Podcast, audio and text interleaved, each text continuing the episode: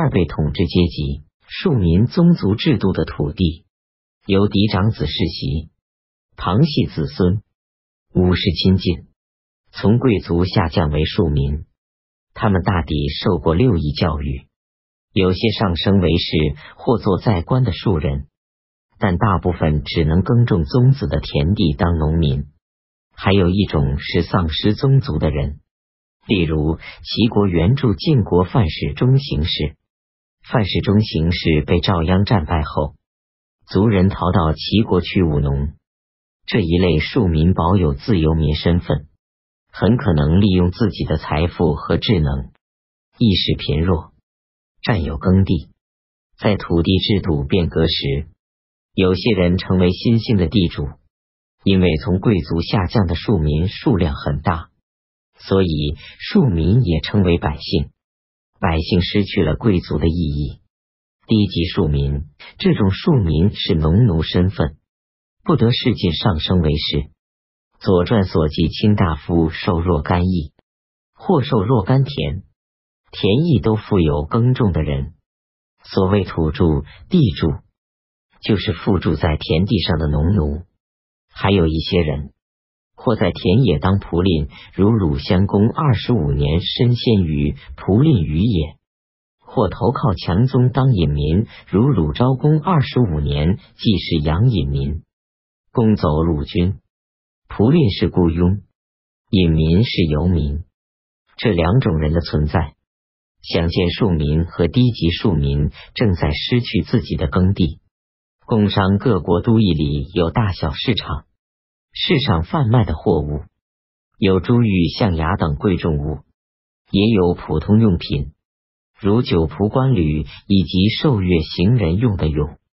这种普通用品很多是小手工业者自己制造，自己设私摊出卖。《论语》子张篇所说“百工居肆以成其事”，《墨子上贤篇》所说“公祀之人”，正是这一类人。他们制造物品是施工，陈列制成物品出卖时是商，通称为工商、百工或公司之人。工商地位和低级庶民一样，不得世进上升为士。这种民间百工和小商贾以及贵族所占有的工业商业奴隶，大都居住在都邑中，他们受严重的剥削和压迫。往往起来反抗暴政，杀逐国君。属于低级贵族的百工之长，也有因丧失官职而叛逃的，如前五二年、鲁昭公二十二年，周世职的百工叛变，悼王蒙百工于平公平王庙，要求他们不要叛逃。衰国与亡国的百工丧之后，变为民间百工。战国时，民间大手工业者，当时出于这一类人，奴隶任何一个贵族、国君、卿、大夫都要占有奴隶，因为奴隶是手工业商业方面的剥削对象。西周以来，庶民、低级庶民、民间工商被看作国家或宗族所公有的人，从他们身上榨取得来的赋税利益。主要用在国家或宗族的军备、丧祭、贡献、建筑等公事上。奴隶被看作私人，同牲畜一样，为主人所私有。奴隶大致分三类：第一类奴隶如小臣、仆侍、妾婢、昏昏昏人、四人阉宦等，专供贵族家内各种衣食，完全不从事生产。第二类奴隶用在手工业生产，生产品供贵族享用。一个国家有管百工的大官，称为公正、公师或公尹。一个宗族里也有公正，公正管理多种手工业，最重要的是车工、金工。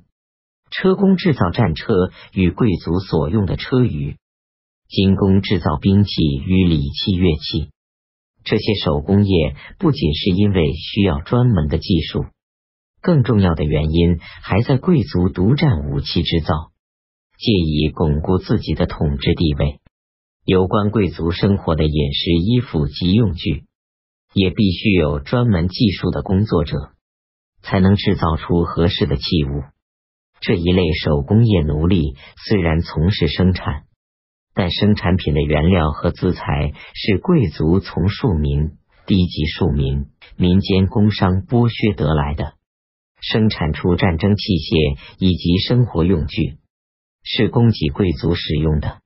还有第三类奴隶，在贵族专利的山海林。叟、串、泽、田地、园圃里从事巧采、矿业、畜牧、煮盐、捕鱼、耕种等劳动，生产品全部为贵族所有。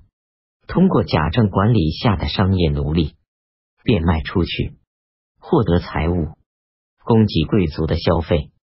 工商业奴隶的存在，阻碍民间工商业的发展。对贵族却有利，所以贵族都需要奴隶。人数愈多，贵族愈富。奴隶来源主要是俘虏，例如晋国大夫荀林赋伐赤狄有功，晋景公赏荀林赋敌臣一千家。有战争获胜后，诸侯对天子，小国对大国，同盟国间有献俘典礼。